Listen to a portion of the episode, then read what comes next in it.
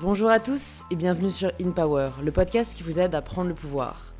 Si vous commencez cet épisode, c'est sûrement que vous avez écouté la première partie de notre conversation avec David, et si ce n'est pas le cas, je ne vous juge absolument pas de commencer par une partie 2, mais je vous conseille quand même d'écouter l'épisode précédent d'In Power, comme on va revenir dans cet épisode sur certains sujets mentionnés au début de notre conversation.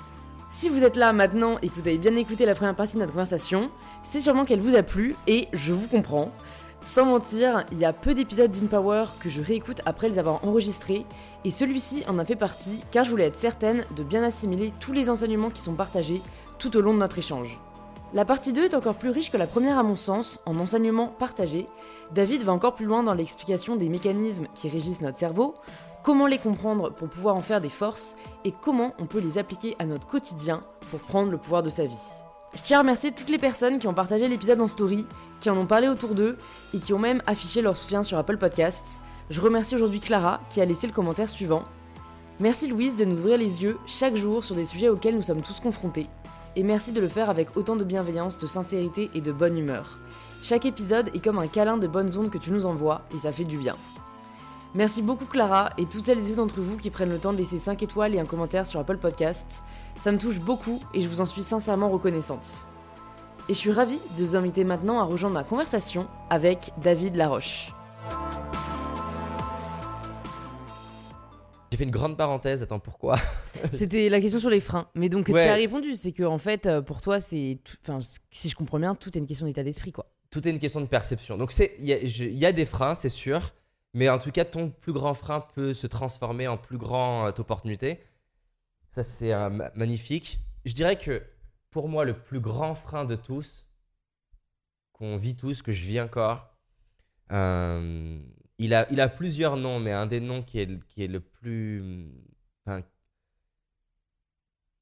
qui fait vraiment réfléchir, c'est la notion d'impuissance apprise.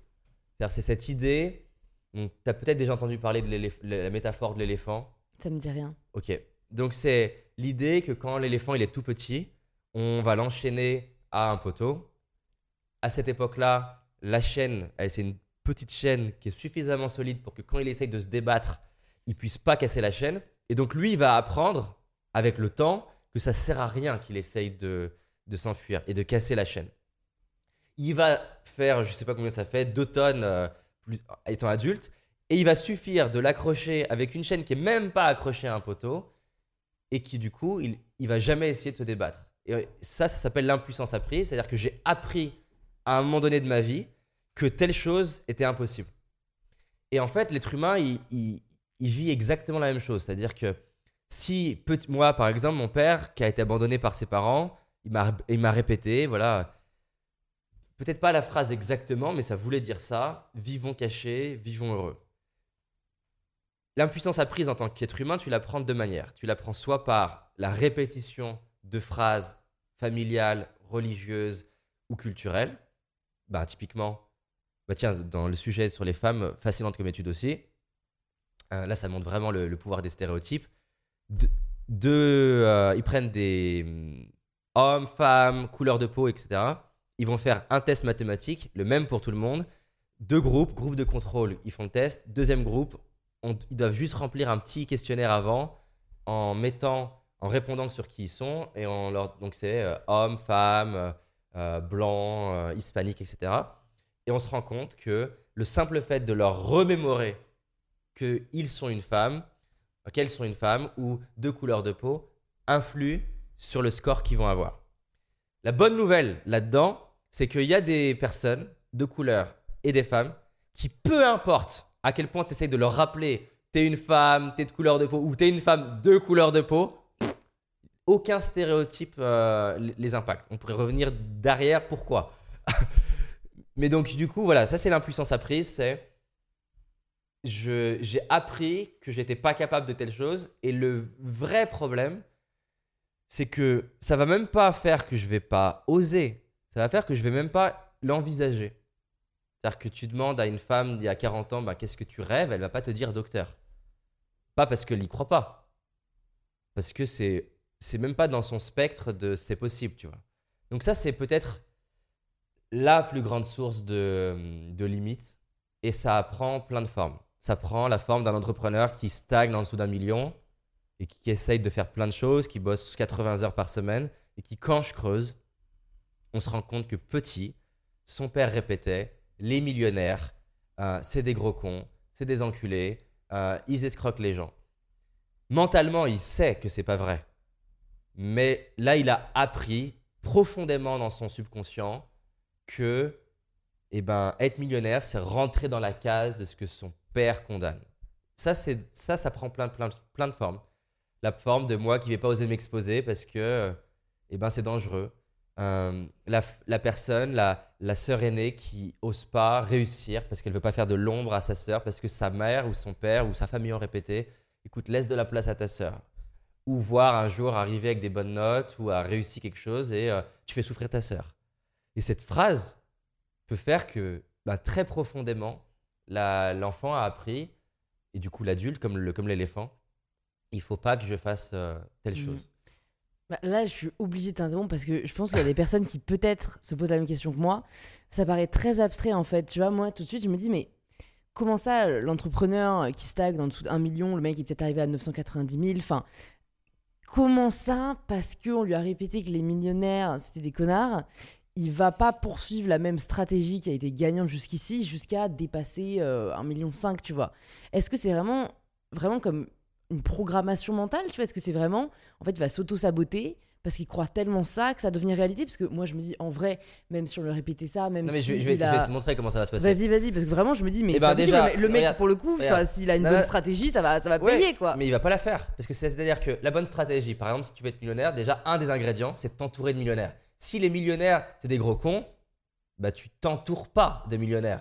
Donc déjà juste là-dessus ça va avoir un impact. Tu ne lis pas des bouquins écrits par des millionnaires enfin il y, a plein de choses que tu ne vas c'est pas juste un truc mental et magiquement ça se passe pas. C'est qu'il y a plein de choses que tu vas pas faire dans la stratégie qui font que tu en arriverais là. Si tu prends euh, le vivant caché, vivant heureux, bon là ça va c'est très simple. Tu ne vas pas publier ta vidéo.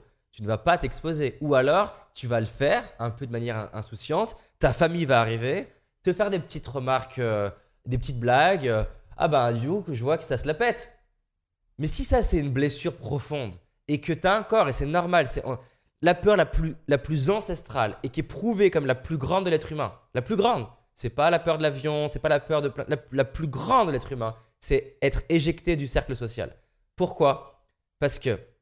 Alors on dit l'inconnu, mais c'est pas l'inconnu la plus grande peur, parce que l'inconnu, l'homme préhistorique, il le vivait et il a réussi à la gérer. Par contre, tu es en préhistoire, tu es éjecté de ton cercle, tu meurs. L'être humain, depuis la préhistoire, ne peut pas survivre tout seul. C'est-à-dire qu'elle est saine, cette peur. Le truc, c'est qu'à la préhistoire, si euh, on t'éjecte, arriver à sonner, euh, à, frapper euh, sur le rocher de la tribu de, qui est à 20 km et dire Hey, je me suis fait éjecter, je peux venir? T'es pas, tu vois, il n'y a pas les, droits de l'homme et bienvenue, allez, on t'accueille. Non, non, t'es es mort. Aujourd'hui, et c'est ça qui est complexe, c'est que notre cerveau, il reste quand même très similaire à l'homo sapiens sapiens de la préhistoire, mais les contextes sont différents. C'est-à-dire que c'est ça qui est incroyable, c'est que à l'époque, ne serait-ce que nos grands-parents, bah, ils ont fait combien de jobs? Généralement, maximum un. Ils ont eu combien de couples différents? Souvent un. Euh, les mêmes amis d'enfance, la ville d'enfance, donc ça veut dire les amis d'enfance, les collègues d'enfance, tout toute la même chose. Mais là, la nouvelle génération, c'est différent. C'est-à-dire que même si ta famille, elle ne comprend pas ton rêve, si tes amis ne comprennent pas ton rêve, même si ta ville ne comprend pas ton rêve, même si ton pays ne comprend pas ton rêve. Moi, il y a 10 ans, les gens ne comprenaient pas mon rêve. Mais quand je suis allé aux États-Unis, franchement, c'était une guérison. C'est-à-dire que je suis passé aux États de France à dire je veux faire du coaching et les gens, ah, c'est quoi ce truc bizarre? Ah tu veux aider les losers euh, qui veulent faire de la psychologie. Aux États-Unis, je me souviendrai toujours, je suis arrivé là-bas, j'en ai parlé au taxi. Le taxi, le mec, il m'a dit Trop bien, c'est génial, vas-y, tu vas tout déchirer. J'ai eu des, gens qui, pour moi, étaient inaccessibles, qui m'ont ouvert des portes.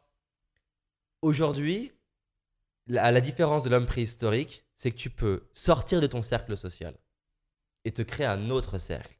Et ce qui est même encore plus beau que l'exemple que je viens de prendre avec l'avion, qui pourrait créer une limite mentale de oui, mais moi, je ne peux pas voyager, ce qui, quand même, si tu es en Occident, Euh, parce que je dis ça parce qu'il y a des gens qui me disent je peux pas voyager, je les vois un iPhone à la main. C'est souvent une question de priorité. Même s'il y a des cas où effectivement tu peux pas. Mais ce qui est beau aujourd'hui, c'est que tu peux te créer un autre environnement virtuel. Tu, vas sur LinkedIn, tu vas sur euh, Twitch, tu vas sur des forums, et tu peux te créer un environnement de gens qui aiment la littérature, qui aiment l'écologie, qui aiment le féminisme, qui aiment l'entrepreneuriat. Et un des plus grands facteurs prédictibles que tu basques pour, pour, pour casser l'impuissance apprise, c'est qui tu côtoies.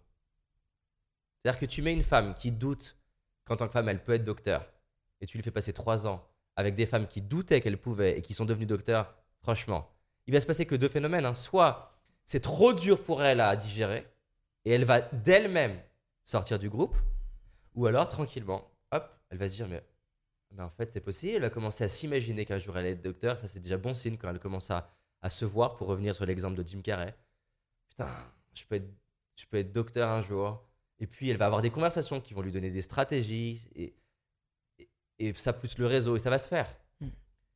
Mais, ouais, le plus gros, la plus grosse source d'autosabotage, c'est qui tu côtoies. Et du coup, indirectement, qui, de auprès de qui tu te nourris aussi. Qui tu lis, qui tu regardes à la télé. Qui t'écoute en podcast. Qui t'écoute en... Exactement, qui t'écoute en podcast. C'est pour ça que je disais que de mes 18 à, à, à 25, j'étais obsessionnel là-dessus parce que mon environnement y croyait pas. Et j'avais besoin d'écouter des gens qui me disaient. Il y a eu plein de fois où tu vois, j'ai eu beaucoup douté. Et j'écoutais. Euh, il y a un homme que j'aime beaucoup euh, qui est chercheur, euh, spécialiste dans beaucoup de la science, la, médecine, la, spiritualité, la religion. Il est vraiment incroyable. il accompagne des prisons. Il s'appelle Dr. John de Martini. Et plein de fois, j'étais dans des phases de doute. Et j'écoutais un, moment où il raconte que euh, c'est au tout début de sa carrière, enfin de, son parcours même, où il doute de lui et il se fait la promesse d'aller vivre une vie extraordinaire. Et tu vois, ces, trois minutes, je me le suis coupé.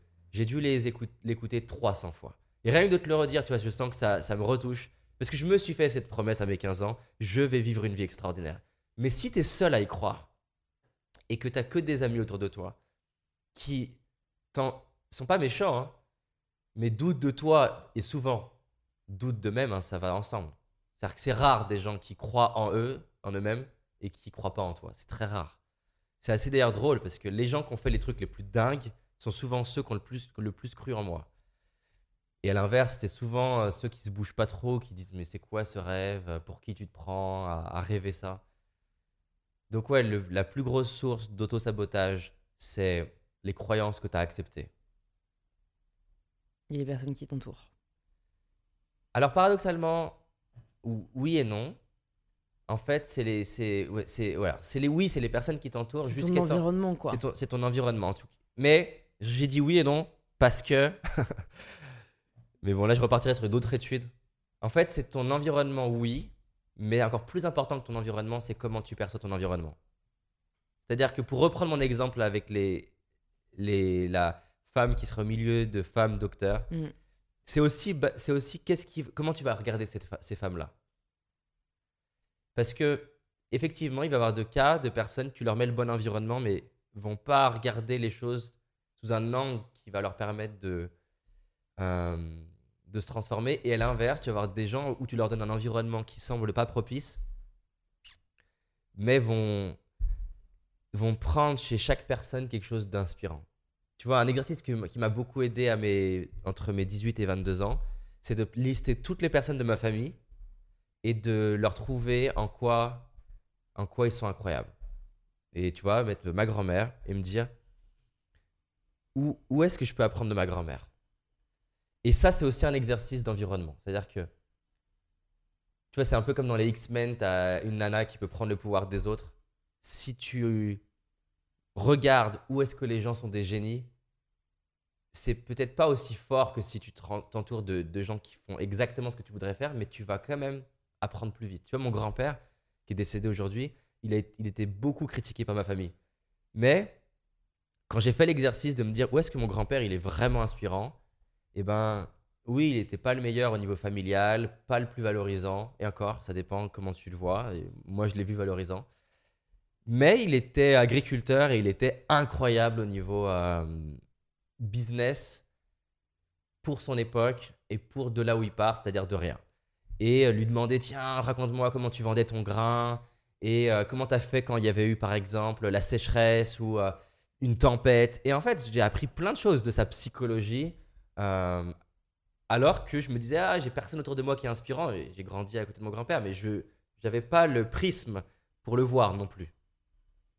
Donc ça, c'est un exercice que je conseille, euh, parce que j'a- j'allais te demander aussi, euh, quand, tu as commencé, en fait, euh, et que tu as découvert le coaching, parce que j'imagine que des personnes qui te regardent aujourd'hui, voilà, en effet, peuvent avoir ce discours de c'est facile, lui, euh, bah, il, a des connaissances, il a du réseau, voilà, mais tu as commencé tout seul dans ta chambre.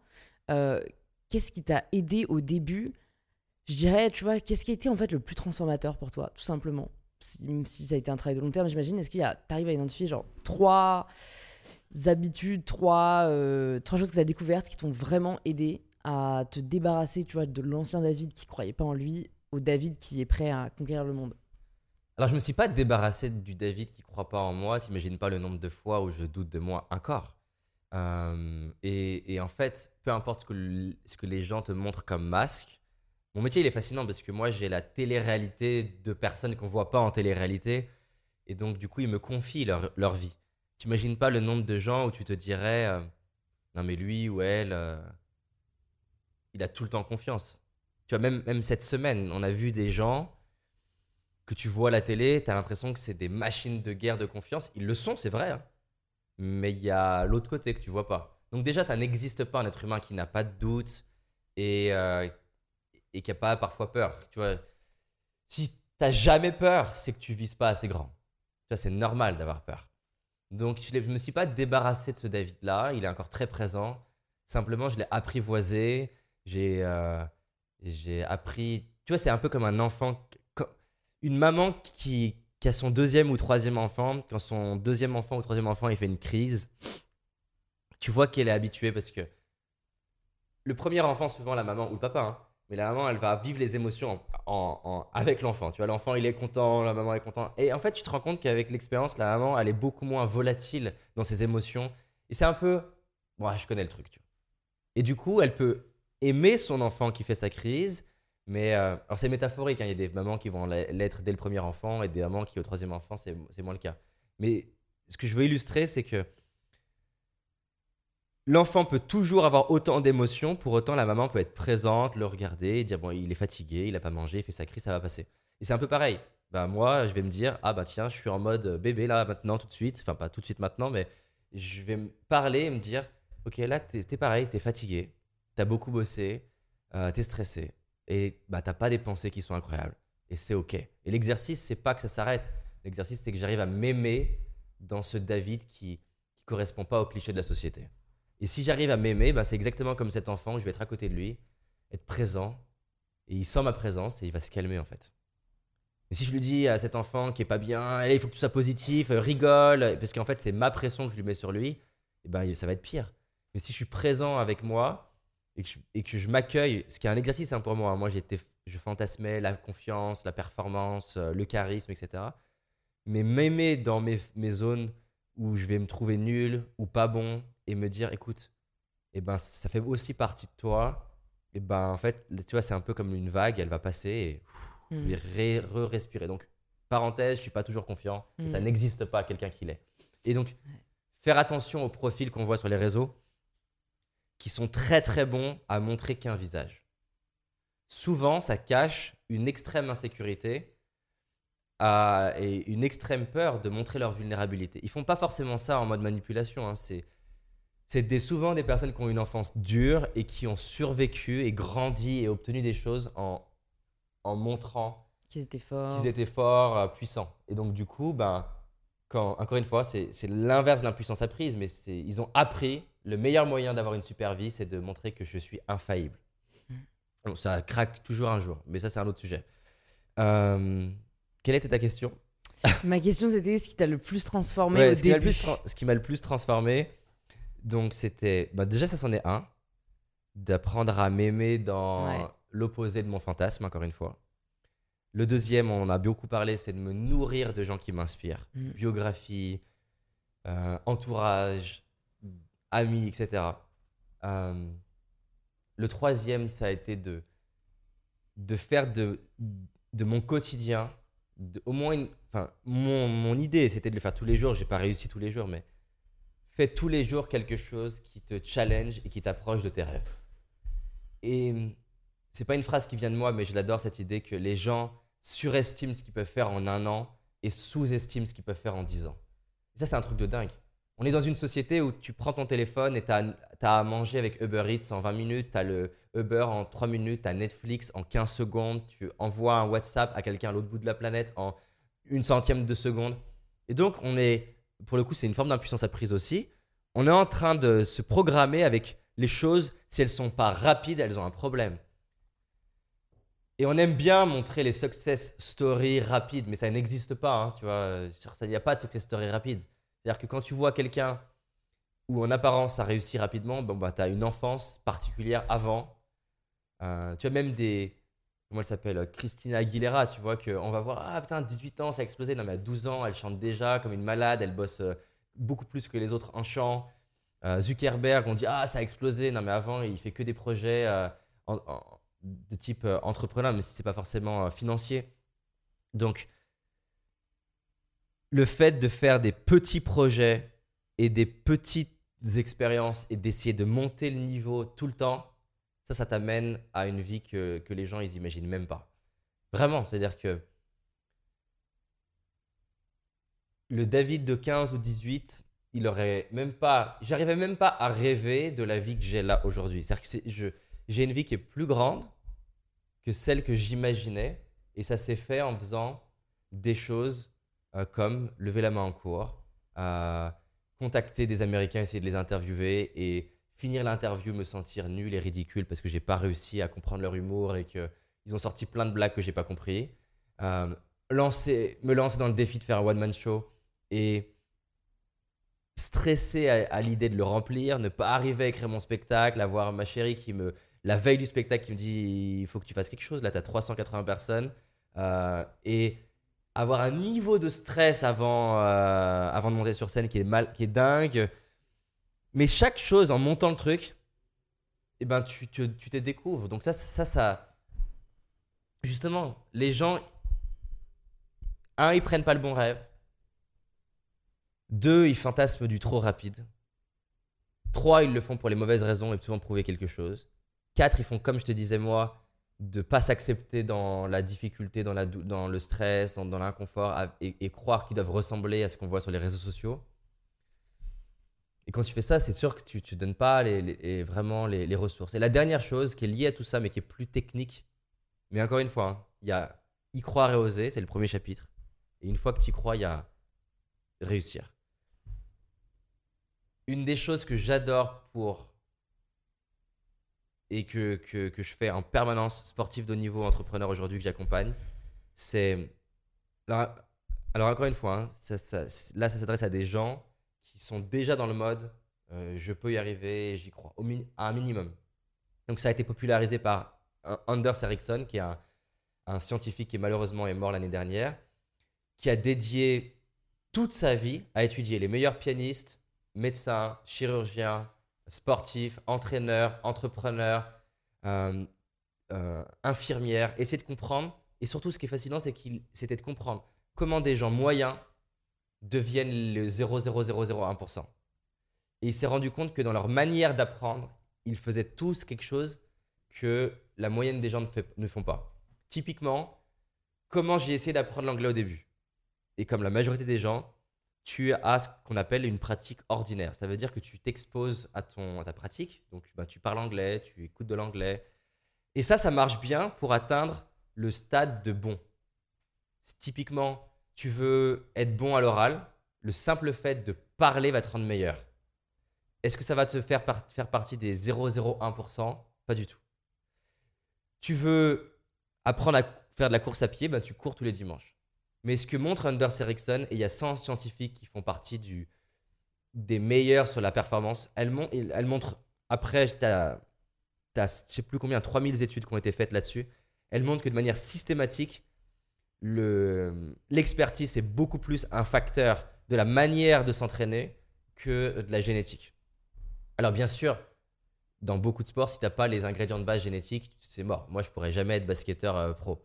Mais une fois que tu as ces ingrédients-là, au sein de ce, ce pool-là, c'est beaucoup plus comment euh, tu, vas t'entraîner qui va déterminer. Et typiquement, l'étude montre que les psychothérapeutes qui ont 30 ans d'expérience sont pas meilleurs que ceux qui ont 3 ans d'expérience. Les... Pour le cancer du sein, par exemple, le cancer du sein, c'est très, en fait, c'est très particulier. Il y a la médecine, ce qui est complexe, c'est que beaucoup de métiers en médecine, tu n'as pas un feedback immédiat. C'est-à-dire que tu fais une mammographie, on le montre au, au je sais pas comment on appelle ça, un cancérologue, ouais, au cancérologue, au, je fais un terme. Ça. hein. Ouais, on va dire cancérologue. On le montre au cancérologue et lui, il voit la mammographie, donc c'est une, une forme de radio. Et il va dire, à partir de ses connaissances et de ce qu'il voit, les probabilités qu'il y a un cancer du sein qui se développe. Le problème, c'est qu'il va avoir une, un ré- une réponse, un résultat, des fois 5 ans plus tard. Or, notre cerveau, pour apprendre, il a besoin d'un feedback qui est immédiat. Pourquoi les jeux vidéo, et même le jeu de manière générale, est une des meilleures méthodes d'apprentissage? C'est que dans un jeu vidéo, tu as au minimum 10 feedbacks par minute. C'est-à-dire qu'en fait, tu tires là, tu vois tout de suite, ça n'a pas marché. Tu fais tel mouvement, tel geste, tu fais tel truc. Et donc, ton cerveau internalise immédiatement de la correction. C'est comme pour envoyer un missile à, quelque part.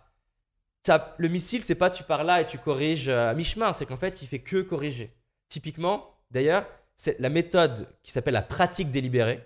Elle a été utilisée. Donc, il y a un film qui est connu avec Tom Cruise qui s'appelle Top Gun.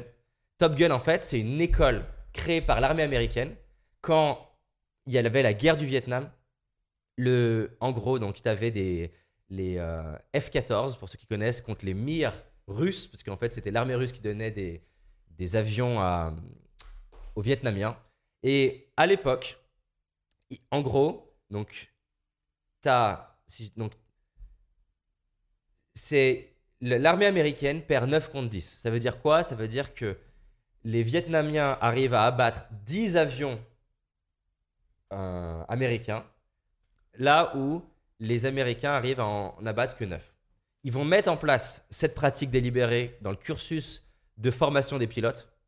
Et en 4 ans, ils vont passer donc de 10 contre 9 à il y a un avion américain qui est abattu pour 10 avions vietnamiens euh, qui, sont abattus. Qu'est-ce qu'ils ont changé? Ils, ont, ils sont passés de juste, bah, on pratique l'aviation, ce qui est la majorité des écoles de formation. C'est-à-dire que tu n'as aucun feedback en fait. Dans la plupart de- des, cursus de formation, que ce soit de haut niveau ou quoi, tu as, très peu de feedback.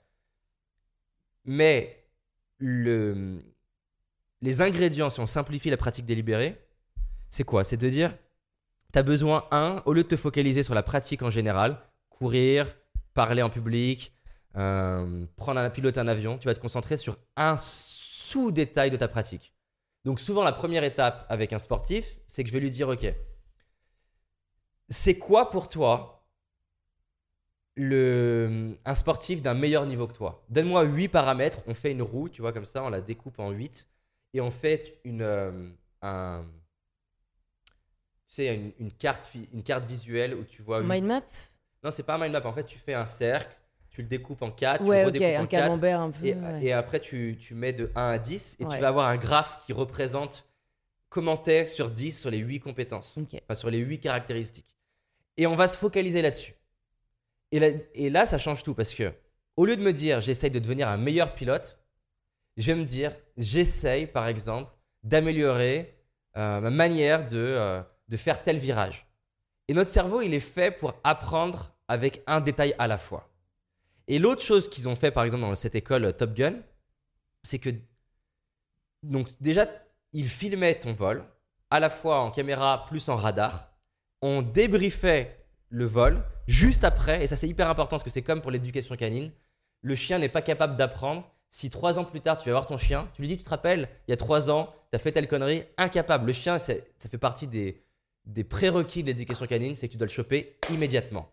Et nous, on pense que parce qu'on a le néocortex qui est capable d'appréhender plus de choses complexes, qu'on apprend par le néocortex. Mais en fait, on est juste capable de structurer et transmettre par le néocortex. Mais l'apprentissage que va avoir un sportif de haut niveau ou quand toi, tu vas avoir une pratique, ça se joue dans l'inconscient. Donc c'est beaucoup plus de l'ordre du réflexe. Et le réflexe, tu ne peux l'acquérir que si, au moment où tu fais quelque chose, je te corrige. Et donc ça va être en sport, ben, tiens, je te change, je t'ajuste ton mouvement. Ou alors, une autre manière d'avoir du feedback, c'est, par exemple, en tennis, je vais, avoir, je vais faire un coup droit, je me vois en vidéo, et juste derrière, on mène Nadal, et je me compare moi et Nadal. Et après, je retape. Et je me dis, ah putain, il y a cette différence. Et là, mon cerveau, il est capable d'internaliser, pas intellectuellement, physiquement, hein, la différence. Moi, comment ça m'a aidé C'est que, au lieu de me dire, moi, je voulais progresser dans ma capacité à socialiser avec les gens. Au lieu de me dire, je veux juste apprendre à être bon socialement, eh ben, je me suis dit, je veux maintenant être bon à regarder dans les yeux. Je veux être bon à créer le début de la relation. Je veux être bon à capter l'attention. Je veux être bon à raconter une histoire. En prise de parole, pareil, je faisais euh, au début entre 5 à 10 conférences par semaine, même s'il y avait très peu de public, des fois même deux personnes. Et je me disais, pendant toute la semaine, tu t'entraînes que sur un seul truc. Par exemple, les silences. Par exemple, les histoires. Par exemple, serrer la main aux gens au début de la conférence. Et là, tu es capable d'apprendre. Et si tu cumules, je me focalise sur un détail et je me filme ou je m'écoute. Par exemple, quand j'allais voir des gens dans la rue, je m'enregistrais et je m'écoutais derrière. Et quand tu cumules les deux et qu'en plus tu as des références de gens qui sont meilleurs que toi, ta courbe de progression elle est dingue. Et c'est typiquement ce qu'ils font. J'ai un pote qui est dans le GIGN, enfin qui était dans le GIGN, et ils font énormément ça dans le sport de niveau, à l'armée, chez Google, parce que c'est le seul moyen de progresser de manière mmh. extrême. Bah, D'où j'ai envie de dire le succès du coaching, parce que de ce que tu me dis, c'est en fait ce que permet un coach, quoi. C'est ce que permet un bon du feedback. Oui, ce qui permet un bon coach. Bon, il y a 10 000 trucs encore qui me viennent. Il y a un truc que j'avais envie de te poser, c'est par rapport à l'accomplissement d'un rêve, d'un projet. Euh, par exemple, tu parlais d'un documentaire que tu as envie de faire sur Netflix. Bon, c'est pas encore arrivé. Est-ce que, du coup, euh, tu as cette envie Est-ce que tu as quand même un plan pour le réaliser Tu vois, est-ce que, ou peut-être par rapport à un rêve que tu as eu avant, où tu pourrais me dire, bah voilà comment ça s'est passé, j'ai eu ce rêve, et donc j'ai mis en place cette stratégie, ou alors je me suis dit que j'allais d'abord faire ça, puis ça, puis ça, tu vois, pour que les personnes qui ont peut-être l'impression qu'ils ont un rêve qui est trop grand, qui savent pas par où commencer, ils se rendent compte un peu de ton processus de réalisation euh, de rêve ou d'objectif. Bah en fait, je m'applique cette matrice que je viens de décrire. Alors déjà, je me dis qui moi je dois, qui moi je dois devenir pour que ce rêve il soit possible. Parce que on a trop tendance, et je vais y venir, c'est hyper important, à n'être que sur l'externe. Il me faut des ressources financières ou du réseau. Mais la réalité, c'est que si tu changes pas, toi en tant que personne, à la fois dans ton état d'esprit, mais aussi dans ce que tu es capable euh, de faire, tes compétences, même dans le bon contexte, tu vas pas générer les opportunités. Donc souvent, je me dis, moi, j'ai besoin de devenir qui pour que ça soit possible. Si on prend le documentaire Netflix, donc je vais, vais pas le faire d'ailleurs, je vais pas le faire euh, un puis l'autre, hein, je le fais les deux en même temps. Donc si je pars sur l'externe, je me dis, moi, j'ai pas envie de le réaliser moi-même. Donc, il me faut un excellent réalisateur. Mais dans ma vision, je veux être un producteur qui a une influence sur la, partie artistique. Je veux pouvoir être en binôme avec lui, mais il lead. Mais ça veut dire que s'il est excellent, il y a de l'ego. Il n'y a pas de gens excellents sans ego. Ils peuvent gérer leur ego, mais il y a quand même un ego. Et donc, qui dit gérer quelqu'un qui est excellent, qui sait qu'il est excellent et qui a de l'ego, ça veut dire que moi, je dois avoir du leadership. Ça, ça m'appartient de le bosser. leadership, c'est plusieurs choses. C'est être clair sur ce que je veux. C'est savoir dire non. Ces trucs-là, je peux les bosser au quotidien. Je peux savoir dire non à, une personne de mon équipe. Je peux savoir dire non à ma famille. Je peux dire, bah non, cette année, je viens pas 7 jours à Noël, j'en viens que 4, alors que le code, c'est 7. Et embrasser le fait que ma famille puisse trouver que je suis pas bien. Mais c'est un vrai exercice petit, ou pas, hein, d'ailleurs, ça peut être violent de se faire critiquer par sa famille mais qui va m'entraîner à mon rêve. Et c'est ça la clé, c'est de me dire, j'ai besoin de devenir qui? Et là, on est en mode pratique délibérée, c'est-à-dire, je me dis pas, ah, il faut que je fasse un documentaire cette année. Je me dis, cette année, dire non, ça va être mon truc. Après, ça peut être être capable de m'exprimer. Si je veux avoir un côté artistique, c'est bien d'avoir une vision, mais il faut l'articuler, il faut la, il faut l'exprimer. l'exprimer déjà de manière claire. Donc, ça veut dire quoi être clair? Là, je peux redécouper et refaire ma roue. Être clair, c'est souvent. Les gens clairs, ils ont des métaphores. Ça, c'est un, un muscle, les métaphores. Donc, tu peux les trouver dans les films. Ça peut être. Moi, là, je t'ai donné plein de métaphores scientifiques. Je me nourris de ça. Mais j'ai eu des phases où c'était plus les films, où ça peut être euh, enfin, des analogies avec la nature. Les grands pédagogues, ils, ils sont bourrés d'exemples. Perso, d'autres gens, l'histoire, du futur, peu importe. Et donc, ça, ça m'appartient de me dire, je vais bosser ma capacité à dire, non, ma capacité à rendre pédagogique ce que j'ai envie de transmettre. Ça peut être, tiens, ben, suivant, est-ce s'il est très artistique, il n'est pas forcément très organisé, peut-être qu'il me faut une meilleure gestion du temps, une meilleure capacité de planification. Ou alors, si j'ai pas envie de bosser ça, il me faut quelqu'un qui va le faire. Donc potentiellement, et là c'est mon sujet du moment, tiens David, tu es incompétent ou pas assez compétent, ce qui est, ce qui est... On va dire que là aujourd'hui je me dirais que je suis à mi-chemin. Il me faut ma capacité à trouver, enfin déjà, si on dé- donc je suis parti de la fin, je finis ma phrase. Les, le super, euh, le super euh, Réalisateur. réalisateur et le super gestionnaire de projet, je les trouve. C'est bien de, de travailler avec eux, mais il faut que je les trouve. Donc les trouver, ça, veut, ça, ça implique à nouveau plusieurs choses. Ça implique de hein, où est-ce qu'ils sont. Ça implique quel est le meilleur process pour pouvoir les, euh, les identifier, parce que je peux avoir, ça se trouve, 20 propositions parmi les 20. Comment j'identifie ceux qui sont des beaux parleurs ou des belles parleuses, je sais pas comment on dit, euh, mais qui, qui en réalité, il n'y a rien derrière. Et ça, c'est une compétence. Compétence où il y a deux ans, j'ai réalisé, en fait, David, t'es nul. T'es nul pour trouver, identifier, recruter, onboarder les bonnes personnes pour toi. Et ça, c'est une compétence. Et donc, l'avantage, c'est que si on regardait de manière un peu binaire, on pourrait se dire, bah, tiens, David n'avance pas sur son documentaire. Mais bah, j'avance sur ma capacité à dire non. J'avance sur ma capacité à clarifier déjà mon projet.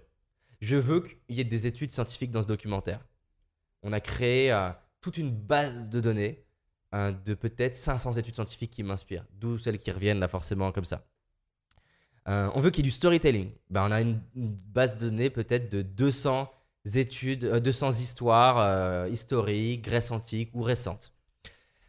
J'ai besoin qu'on s'améliore en vidéo. Et ben du coup, nos interviews, on met les moyens en vidéo, au-delà de ce qui pourrait sembler rationnel, comme tu peux le voir autour de toi. Mais ça, c'est un exercice. Déjà pour que techniquement on soit à l'aise, pour que l'équipe soit pas intimidée, pour que moi je sois pas intimidé, pour qu'on ait découvert les erreurs intermédiaires. Ensuite, il y a ben comment je peux m'approcher de gens de cet univers-là? Producteurs, réalisateurs, techniciens, des gens qui ont joué dedans. D'où le fait que j'ai été sensible, tu vois, je t'ai parlé de- du storytelling. J'ai contacté immédiatement d'ailleurs, euh, mince, comment il s'appelle Euh, Lorenzo, Lorenzo. J'ai vu, j'ai vu storytelling, producteur, j'ai contacté. Et ça m'a pris 4 minutes entre le moment où je l'ai vu, j'ai vu storytelling et je lui ai écrit, tiens, et je lui ai donné le contexte. ouais. Euh, et je m'en moque si ça va pas se faire. Mais de ces 4 minutes-là, si ça se fait, ça va peut-être générer des opportunités. Et en fait, ça va en générer de manière certaine, parce que si ça ne se fait pas, quatre fois d'affilée, je vais me dire, ok, mon message n'est pas bon. J'ai pas la bonne approche. Donc, travaille ton message. Donc, ça. Et, ça, c'est comme faire un puzzle. Moi, je suis très nul en puzzle, mais ce que j'ai appris le peu de fois où j'ai fait des, pu- des puzzles, c'est qu'au début, tu dis, mais comment je vais faire? Et tu avances, et il y a ce moment, je sais pas, il y a un moment dans le puzzle où tu sais que tu vas y arriver. Et c'est c'est pas la fin en fait. hein. Il y a un moment où tu as, je pense que t'as- dans ton esprit en tout cas, tu as géré suffisamment de chaos, il en reste, tu as pris confiance, et d'un coup tu te dis ok, je sais pas combien de temps ça va prendre, comment je vais faire, mais je sais. Mais le plus intéressant, c'est qu'est-ce qui s'est passé avant d'en arriver là? Bah, C'est toujours la même chose. Tu as bougé des pièces, tu as essayé des choses, tu les as rassemblées.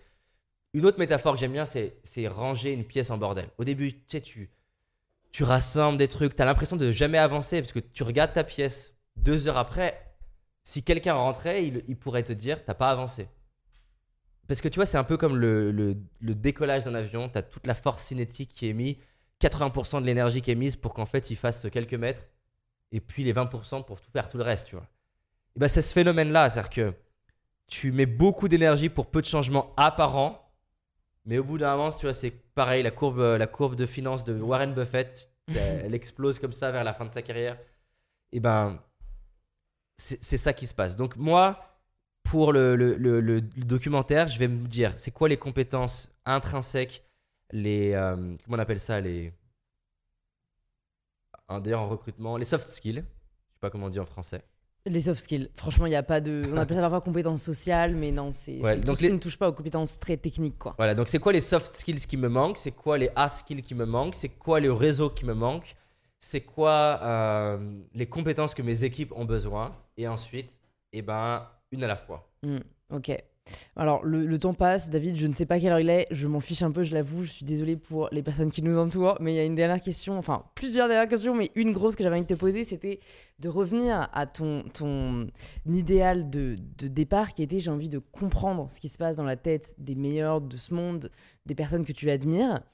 Est-ce qu'aujourd'hui, tu as réussi à comprendre et peut-être, est-ce que tu peux nous partager les, dénominateurs communs euh, aux personnes voilà qu'on admire tous et qui ont réussi selon euh, la conception euh, de la société de la réussite ou en tout cas voilà des personnes qui sont qui ont accompli des choses qui sont épanouies dans ce qu'ils font quels sont un peu voilà les dénominateurs communs de ces personnes là Ok.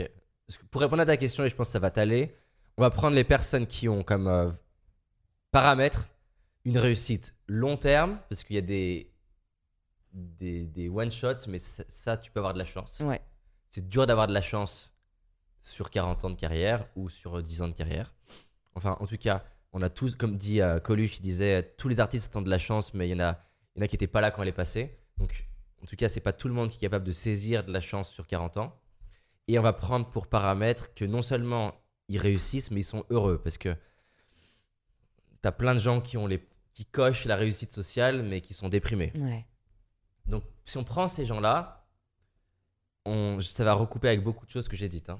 Déjà, tu n'en trouveras pas qui réussissent sur 30 ans, qui font pas ce qu'ils aiment. C'est c'est pas possible. Tu vois, Anne- euh, Darwin, son père lui disait, Charles Darwin, son père lui disait qu'il était nul scolairement et qu'il ferait rien. Aujourd'hui, c'est considéré comme un, un des plus grands scientifiques, alors qu'il n'a pas fait réellement d'études scientifiques. Mais Darwin, depuis petit, son, sa passion que ses parents ne comprenaient pas, c'est d'aller dehors et ramener des coquillages. Ça, ça va. ramener des plantes, ça passe, mais ça peut faire beaucoup. Et aussi ramener des carcasses d'êtres vivants morts. Enfin, du coup, des carcasses d'animaux morts. Ça, c'est un peu moins sympa à la maison. Sa passion, depuis petit. Et c'est pas parce que c'était à la mode à la télé à l'époque. Il n'y a pas de télé, mais c'est pas parce que c'était à la mode. Sa passion, c'est comprendre l'origine de la vie. Son père essaye de tout faire pour qu'il fasse des grandes études. Et à un moment donné, euh, il y a un- il, il voit une affiche et, et on propose un tour du monde non rémunéré, dont les chances de mourir sont hyper élevées. Euh, avec comme capitaine de bord quelqu'un d'extrêmement croyant radical. Et euh, un voyage qui est hyper long, avec pas la possibilité de revenir si ça te plaît pas. Et lui, il a le mal de mer. Il accepte. Il va faire ça. Pourquoi? Il ne sait pas exactement pourquoi. Les deux premiers mois vont être horribles. Et pourtant, il va, il va, il va persévérer et continuer. Parce qu'en fait, ce voyage-là, la mission, c'est quoi? Aller recueillir des espèces vivantes, euh, animales ou euh, végétales, et les ramener. Alors, je pense que c'est l'Angleterre, je sais plus quel pays c'est, peu importe, ou les États-Unis, je sais plus. Et les ramener au pays pour essayer de, de, d'en comprendre leur origine. Il ne sait pas pourquoi, et il n'y a aucune étude qui dit qu'on peut faire ça. Et c'est dans ce voyage-là où à un moment donné, il va, parce qu'il passe son temps à collectionner des, des trucs, il va voir des coquillages qu'il a vus d'habitude à marée basse, en haut d'une montagne. Et là, il a un déclic, sachant qu'il faut remettre le contexte. À l'époque, euh, la vie, c'est Dieu qui l'a créé le septième jour ou le huitième jour. hein. C'est ça le modèle de l'époque. Et du coup, de son capitaine de bord. Et là, il se dit, non mais attends, euh, l'histoire de Dieu, euh, elle marche pas. Parce que s'il y a des coquillages en haut d'une- montagne, ça veut dire qu'il n'y a pas toujours eu la Terre telle qu'elle existe. Dieu n'a pas créé la Terre en, sept jours, ou en six jours, et il s'est reposé le septième jour, c'est peut-être ça le, truc d'ailleurs. Et c'est de là que va, naître, la, son fameux livre qui s'appelle. Sapiens Ah non, ça c'est. euh, y a- y a- Noval, enfin, Ouais. non. La théorie. Euh, thé- C'est un truc la théorie de la vie, ou je sais plus comment c'est la. On, euh, on on le mettra le bon nom. ouais, je sais plus. Quelqu'un connaît le nom de, de, Et, de Darwin et, euh, et donc pourquoi je te parle de ça? Attends, vas-y. Théorie de l'évolution, merci. Donc on coupera Ah, non, on comprend pas, ça fait partie. la théorie de l'évolution. C'est bien que ça- qu'on montre que je sache pas. Euh, que je sais pas. Donc ouais, pourquoi je te parle de ça? C'est que Charles Darwin, on pourrait se dire putain ce mec il a été motivé, persévérant. Oui, mais c'est une conséquence. Il a toujours aimé ça. Einstein, scolairement, c'est pas incroyable. Il est bien sûr brillant, mais il n'est pas parmi les meilleurs. Ses, ses- ses parents s'inquiètent scolairement. Depuis petit, il joue avec des aimants. Et ça le fascine. Comment ça se fait que deux éléments séparés physiquement puissent avoir une influence sur l'autre, l'un sur l'autre En fait, les forces magnétiques le fascinent. Marie Curie passe devant un laboratoire, elle voit de la chimie, elle se dit waouh, c'est incroyable. Petite. Et en réalité, depuis petit, on a des passions. On ne on veut pas les reconnaître parce qu'on les juge, parce que la société les juge. Parce que la société dit que on peut pas vivre euh, quand t'as- t'es né dans une famille d'avocats, on peut pas vivre en tant qu'artiste. Et parce qu'on accepte ça. Donc pour premier ingrédient, à- du coup j'en donne deux au passage. Ce que je, ce que j'observe chez les gens que j'interviewe, qui me fascine, c'est un, ils font ce qu'ils aiment, mais le plus gros de ça, c'est leur croyance. C'est un truc de malade. C'est un truc de malade comment Encore une fois, avec la même enfance, la même histoire euh, que leurs cousins, des fois que leurs jumeaux, J'ai une jumelle. je, je sais, c'est pour ça que je prends l'exemple. tu l'as dit en intro. Enfin, tu l'as dit hors caméra. Euh, Ils ont une vie différente. ils ont une vie euh, différente et comment à un moment donné ils vont s'autoriser à se dire c'est ok, c'est possible pour moi. Euh, je vais être la première femme justement à faire ça. Je vais, je vais faire ce truc là. Enfin, le, le paradigme mental, le, le- le modèle du monde que, que la personne a, c'est l'élément le plus prédictible de euh, la réussite de quelqu'un. Je te parlais tout à l'heure de l'étude sur euh, les stéréotypes. Qu'est-ce qui se passe chez ces gens qui, peu importe qu'on leur rappelle qu'il y a un stéréotype et qui pourtant sont- ne sont pas influencés, d'ailleurs, même, même certains d'entre eux, motivés par ça. C'est ce que Carol Dweck, qui est pareil, une femme que, Mm. que j'admire énormément, qui a popularisé donc, le, son- avec son livre Mindset, la notion de mindset de croissance. Ce qu'elle montre, c'est quoi? C'est que ce qui est le plus prédictible de la réussite de quelqu'un, c'est son rapport à l'échec, à la critique, au regard des autres. Là où la majorité des gens, dont moi je faisais partie, un échec veut dire que je suis nul. Être, avoir une critique implique que je ne vaux rien ou que je ne suis pas à la hauteur. Dans la personne qui a un mindset de croissance, ou en anglais growth mindset, ça veut dire que c'est une opportunité d'apprendre. C'est. euh, ça, me montre que j'ai encore potentiellement à travailler. C'est une opportunité de prouver que les gens ont tort. Et en tout cas, ça ne me définit pas du tout. Et ce qui est intéressant, c'est qu'elle montre que face au même événement, la personne qui est en mindset limité va avoir tendance à perdre la motivation, va avoir tendance, si on prend sur les enfants par exemple, à dire Ah, j'ai pas aimé l'activité. Là où l'enfant qui, qui a un mindset de croissance, dans l'adversité, il va dire que il a aimé ça, il a envie de continuer, il a tendance à persévérer plus longtemps et forcément avoir un score qui est plus élevé. Donc souvent on voit, on voit la fin de l'histoire en disant tiens ils ont réussi mais on se rend pas compte en amont que la personne qui a ce mindset là pour, lequel, pour qui l'échec, la critique ou l'erreur ne la définit pas, bah du coup lui permet d'essayer beaucoup plus souvent. Lui permet comme Einstein, on parle de son dernier, à chaque fois je sais pas comment on dit, on dit travail ou travaux, un travaux? Son dernier travail pour moi. Ouais mais Son dernier travail de recherche. Son dernier travail, mais je crois qu'on dit qu'il a publié des travaux. Je sais pas, La dernière. publication, Ouais, la dernière publication. On parle de la dernière publication qui est donc la relativité, mais en fait Einstein a un record de publications qui ont été trouvées ridicules. Jeff Bezos le, le dit lui-même, le secret d'Amazon, c'est le nombre, il appelle, ils appellent ça l'expérimentation délibérée, c'est le nombre d'expériences qu'ils font. Wally, le film, on parle, ça qui a été un des plus grands best-sellers euh, du cinéma, ils ont créé, je crois, 100 000 storyboards. C'est des gros malades. Et donc, mais encore une fois, souvent, ça, c'est mon, c'est avant comme ça que je le voyais. Et c'est pour ça que Carol Dweck, c'est hyper intéressant. Souvent, on arrêtait la réussite. Ah, ils ont persévéré. Mais ce que j'adore avec Carol Dweck, c'est qu'en fait, c'est pas la racine. Persévérer, c'est la conséquence. Il- Parce que sinon, tu te dis, ah, il faut que je persévère. Mais en fait, pourquoi ils persévèrent Parce que c'est un projet qui a du sens et qu'ils aiment. Et qu'ils ont un modèle de croyance qui fait qu'échouer veut juste dire continue, forme-toi, apprends, entoure-toi. Ils persévèrent pas parce qu'ils sont plus persévérants.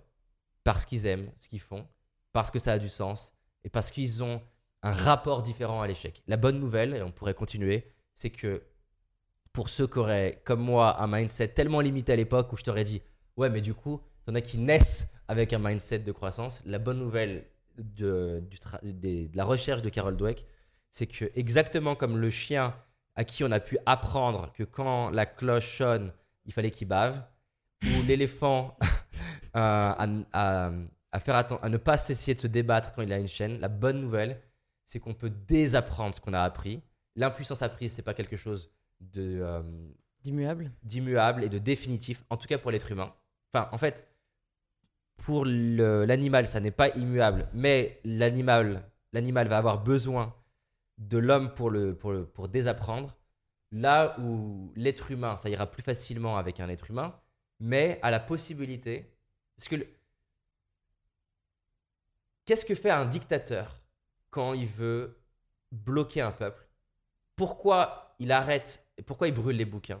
Pourquoi il bloque la culture? Pour une seule raison. Parce que la culture, la culture te fait te poser des questions. Et le et la- la- l'arme la, plus incroyable qu'a l'être humain pour changer des, choses dans le monde. Mais pour moi, mon sujet, je te parlais tout à l'heure de féminisme, c'est pas ma cause, parce que ma cause, c'est la- l'individu. À la limite, je suis, pour que les femmes se libèrent individuellement. C'est ça qui me touche, moi. Euh, L'être humain se libère quand il commence à poser des questions. C'est pour ça que les dictateurs veulent pas des êtres humains qui se posent des questions. Mm. C'est quand tu commences à te dire pourquoi pas moi? Et si c'était possible? Et si on allait sur Mars? Et si j'étais la première femme? En fait, c'est prouvé. C'est pour ça d'ailleurs que les plus grands formateurs, ils te posent plus de questions qu'ils ne t'affirment des choses.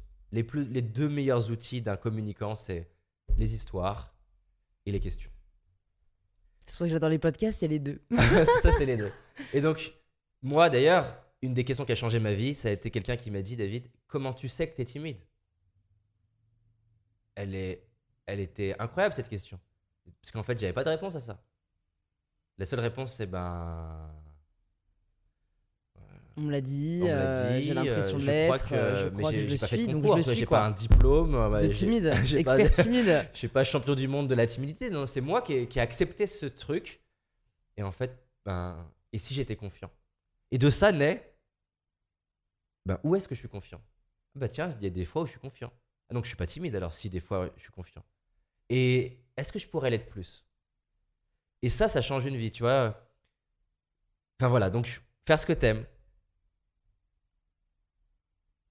Faire quelque chose qui a du sens pour toi, pour toi et pour les autres qui va apporter aux autres souvent, qui va contribuer aux autres. Avoir un état d'esprit où l'échec, l'erreur et la critique deviennent ressources, pas forcément agréables, mais deviennent ressources, te, te motivent, et le voir comme une, source d'énergie. Et encore une fois, je me rappelle une petite, fille de 12 ans qui vient me voir, euh, elle était venue avec sa maman dans une conférence, elle vient me voir, et elle me fait, euh, toute stressée, elle me dit, ah, mes copines à l'école, elles se moquent de moi, et euh, du coup, à cause de ça, j'arrive pas à être heureuse et j'arrive pas à réussir. Et je vais pas réussir dans ma vie. Et donc, je l'écoute et je lui fais. euh, je lui fais c'est qui qui t'inspire? Donc, question rien à voir. hein. Elle me dit euh, comment c'est, euh, ma chérie Harry, les, les noms Harry Potter? Hermione? Oui, mais Hermione du coup, l'actrice. Emma Watson. Emma Watson. Elle me dit, je lui dis, donc c'est qui qui t'inspire? Elle, elle me parle d'Emma Watson, ses yeux, ils se mettent à briller. Et je lui dis, mais qu'est-ce qui t'inspire chez Emma Watson? Alors elle me raconte, je me souviens plus des détails. Et là, je lui fais, je peux te poser une question? Elle me dit, oui, oui. Et je lui dis, Emma Watson, à ton avis, est-ce qu'elle a été plus critiquée ou moins critiquée que la majorité des, petites filles ou des filles sur cette terre? Là, elle me regarde, elle me fait, ben, plus critiquée. Et je lui dis, et donc, toi, le fait que tes copines, elles te critiquent, ça veut dire quoi? Et j'adore ce moment. Le moment où elle s'arrête, elle me regarde, je vois que ça processe dans sa tête, et elle me dit Donc, euh, je suis comme Emma Watson, c'est ça que tu veux dire? Ben, qu'est-ce que t'en penses?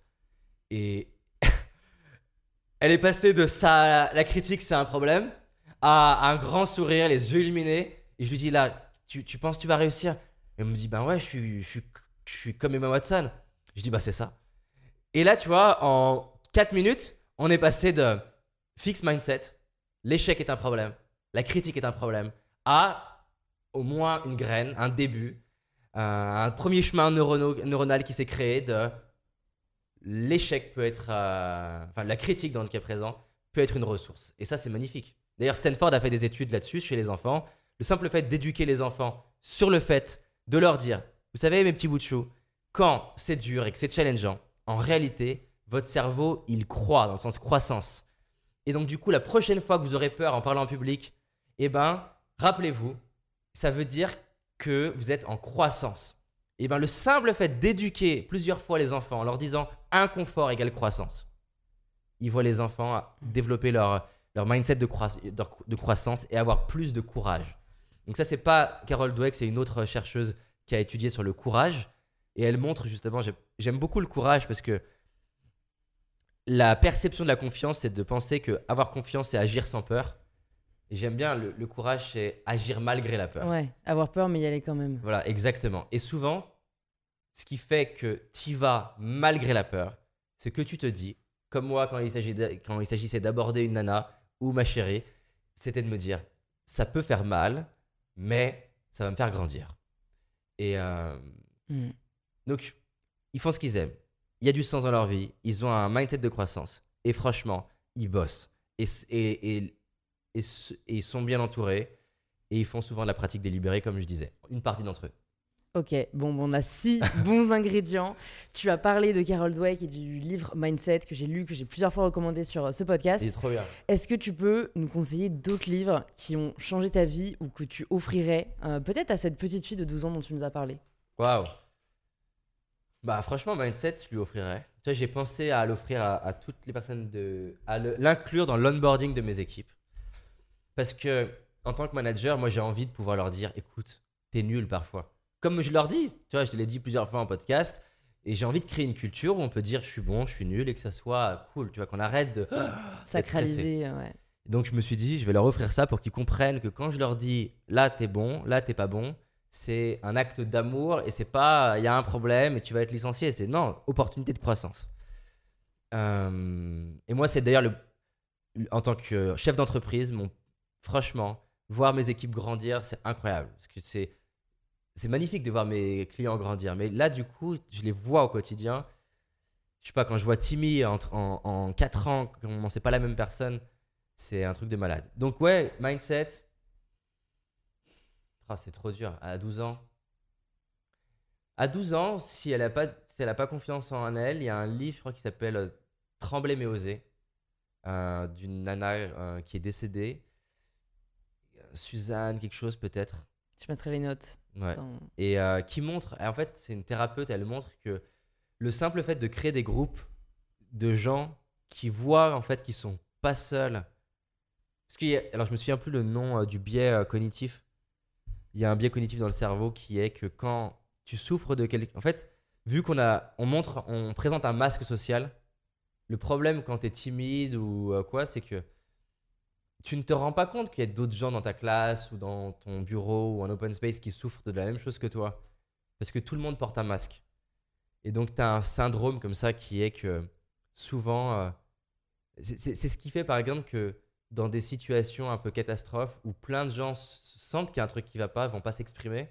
Parce que vu que personne ose s'exprimer, et, et voyant les autres ne pas s'exprimer, se disent, bah, du coup, faut pas le faire. Il y a un tabou. ouais. Et, et- et du coup, en fait, tu te rends compte à la fin que 80% des gens étaient d'accord, mais ils ne l'ont pas dit.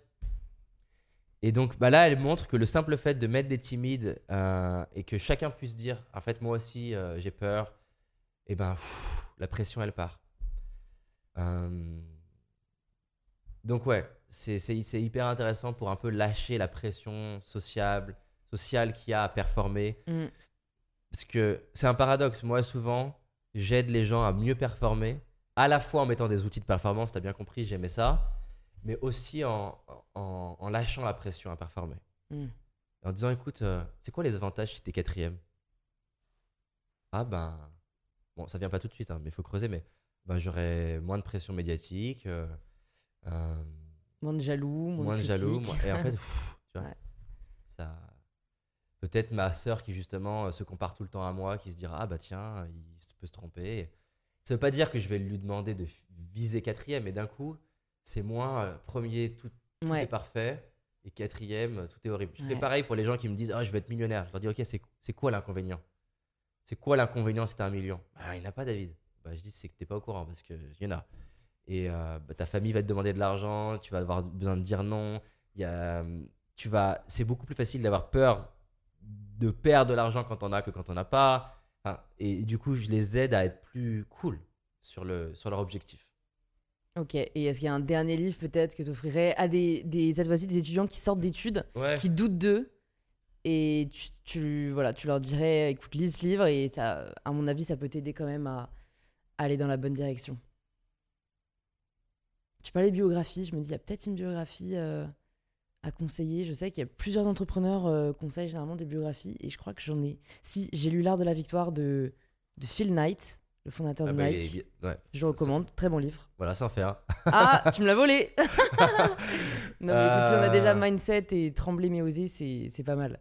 Et puis bon, les études que tu as citées, euh, à l'occasion, euh, on pourra les mettre dans la, dans, la, dans la description pour que les gens qui sont intéressés puissent aller les voir aussi.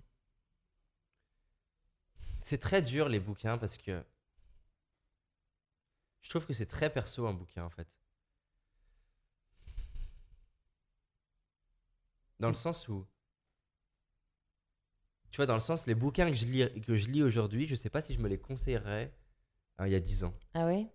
Moi, perso, Mindset de Carol Dweck, euh, je Oui. le conseillerais à tout le monde, tu vois. Oui, oui, bien sûr.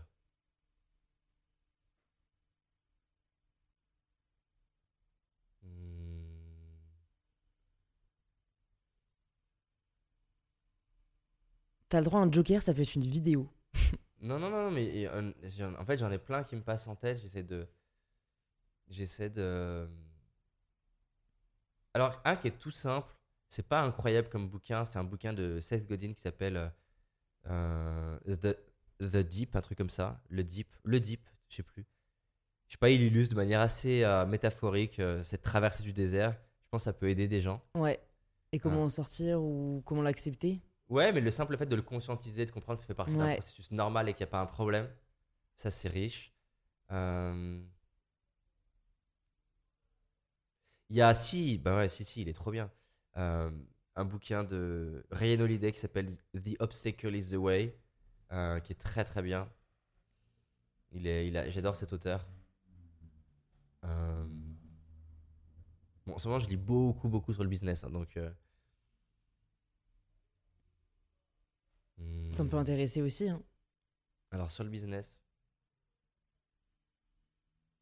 Moi j'ai adoré là récemment, enfin récemment, pas récemment du coup, No, euh, no, euh, no Rules Rules, qui j'ai eu la chance en plus d'interviewer euh, la co-auteure, donc c'est la co-auteure avec Reed Hastings, le fondateur de, de euh, Netflix. Netflix, oui. Ouais. Et j'adore parce que moi j'aime beaucoup les choses qui sortent du standard. Euh, tu vois, tout ce que j'ai essayé de te partager, j'aime bien casser la, la vision un peu classique du. Et Netflix, ils sont trop forts pour casser les codes du management.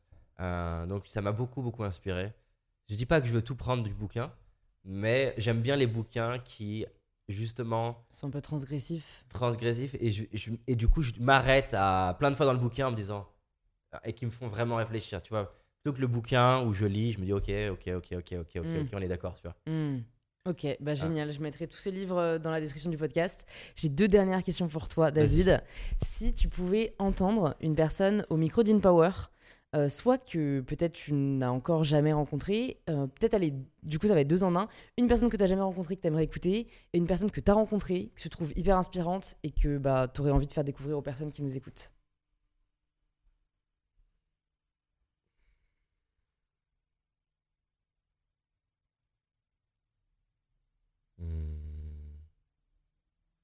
Tu fais français ou anglais ou- les deux? Je peux faire les deux. Bah, je te souhaiterais d'avoir Oprah, ça serait. Ah non, je te Ouais. souhaiterais d'avoir euh, Michelle Obama. Ok, it's a deal.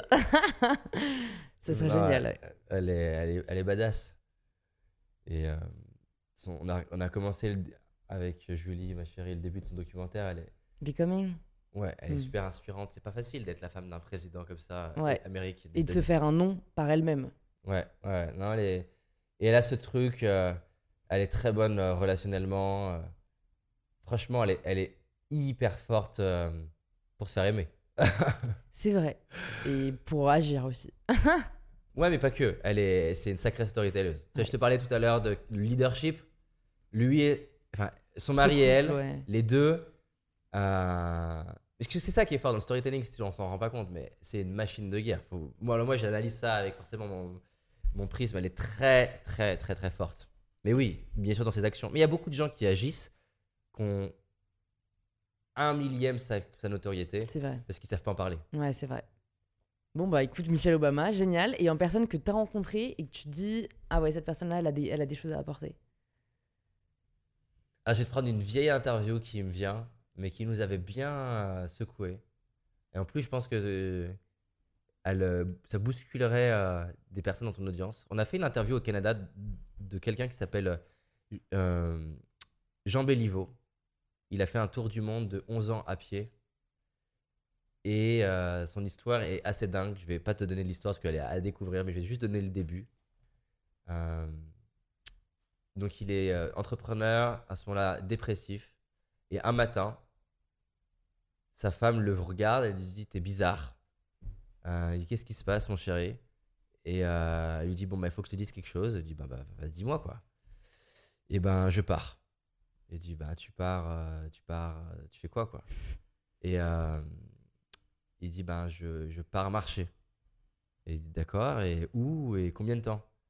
Et ben, ça va prendre entre 10 et 13 ans. Et je pars demain, ou dans une semaine. Un truc comme ça. Et il lui fait euh, Mais je pars avec toi ou... Et je dis Ben non. Et lui dit Mais c'est quoi le- Et Sachant que ils ont deux enfants, et je crois qu'elle est enceinte euh, du troisième. Et, euh, et en plus, j'ai interviewé le couple en même temps, donc c'était c'était très drôle. Ils sont encore ensemble, du coup? Ils étaient encore ensemble en tout cas. Euh, je sais pas aujourd'hui. Et c'était. Enfin voilà, c'est incroyable. Et donc elle lui dit Mais comment ça se passe? On se quitte? Il dit Non, mais on peut rester ensemble. et elle lui dit Bon, euh, écoute, moi je te promets pas de rester avec toi, mais on va réfléchir. Et elle lui dit Bon, je vais tester de rester avec toi. Euh, le deal, c'est qu'on se voit au moins une fois par mois, euh, une fois par an. Et le deal, c'est que si tu marches comme ça, donc c'est tour du monde à pied, c'est que tu marches pour un message. Et donc, ils vont décider un message ensemble, qui est un message de paix. Et ce qui est un truc de dingue, c'est que, bon, lui, tout le début de l'interview, tu te dis, mais, mais c'est le pire gros con. Mais ce qui est marrant, c'est que elle, elle va de... Franchement, à la fin de l'interview, tu sais pas qui est le plus inspirant. Parce que elle, elle va contacter Mandela, lui ouvrir euh, des pays, parce que lui, il marche, Hmm. et c'est incroyable ce qu'il vit. hein. Euh, il marche sans argent, etc. Il- en plus, euh, bah, il se retrouve toujours chez l'habitant. Donc, il se retrouve chez des gens en Afrique euh, qui battent leurs femmes. Il assiste à ça. S'il fait quelque chose, c'est culte. Enfin, c'est un truc de malade. Je vais pas dire plus. Ok, Et il lui arrive euh, des histoires euh, sentimentales, mais je vais pas raconter. Euh, et donc, c'était assez intéressant d'interviewer l'homme et la femme et de voir leur, leur histoire et l'humanité qui se dégage. Ok, bah ça me donne envie d'en savoir plus. On, on en reparlera après, après l'interview. Et du coup, je vais te poser la dernière question, la question signature du podcast. Ça signifie quoi pour toi prendre le pouvoir de sa vie? Pour moi, ça, bah, va. C'est une phrase que je me répète souvent. Euh, pour moi, prendre le pouvoir sur ma vie, c'est que les murmures de l'intérieur, soient plus forts et plus grands que tous les murmures de l'extérieur. C'est-à-dire que ce qui m'inspire et ce que j'ai envie de réaliser soit plus fort que ce que ma famille peut penser, ce que les gens peuvent penser, ce que la société peut penser. Et que si j'ai un rêve qui m'inspire, d'avoir le courage d'y aller, peu importe si ça implique que toute ma famille puisse penser que c'est nul ou qu'ils aient envie de me rejeter.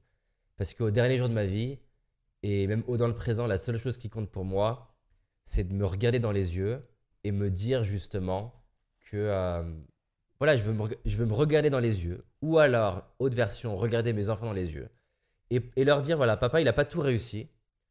Et il n'a pas, a pas tout tenté non plus. Il a euh, plein de fois douté. Mais ce qui est sûr, c'est que j'ai tout fait pour, sui- pour, pour me créer la vie qui m'inspire et suivre mon cœur. Et j'ai tout fait pour euh, me donner le moins possible de limites et vivre une vie qui m'inspire. Et euh, si c'était mes enfants, je leur dirais, ben, je vous souhaite pareil. Et si, euh, et si, si, si je suis face à moi devant un miroir, et ben, je me dirais juste merci. Génial. Merci beaucoup David pour cette conversation extrêmement inspirante. Pour toutes les personnes qui sont encore là, et je pense qu'ils seront beaucoup, n'hésitez pas à envoyer un petit message à David euh, pour le remercier. Euh, je ne sais pas si on peut te contacter par email, par DM, euh, par LinkedIn. Quel est le meilleur, le meilleur moyen pour te retrouver de manière générale? Bah, le, on peut me voir sur YouTube, Insta, LinkedIn, en fonction de ce qui intéresse plus. Ok, génial. Je mettrai tout ça dans les, dans les notes de l'épisode. Et puis, bah, j'espère à très vite, David. Avec plaisir. Au revoir. Si vous entendez ce message, c'est que vous avez écouté l'épisode jusqu'au bout, et pour cela, je vous dis un grand merci. C'est peut-être que l'épisode vous a plu, et si c'est le cas, je sais que l'on n'y pense pas toujours, mais ça fait hyper plaisir de voir vos stories en train d'écouter le podcast. Vous pouvez nous taguer David Laroche et MyBetterSelf pour que l'on puisse le voir et interagir avec vous. C'est aussi en le conseillant autour de vous et en laissant 5 étoiles sur Apple Podcast que vous permettez au podcast de grandir. Et n'hésitez pas à y laisser quelques lignes nous disant ce que vous avez apprécié dans cet épisode, mais aussi ce que l'on pourrait améliorer. Cet épisode est déjà fini, mais heureusement, il y en a beaucoup d'autres disponibles sur InPower. Plus de 150 sont déjà sortis. Ils sont disponibles directement sur l'application que vous êtes en train d'utiliser. Je vous dis donc à très vite pour un tout nouvel épisode d'InPower.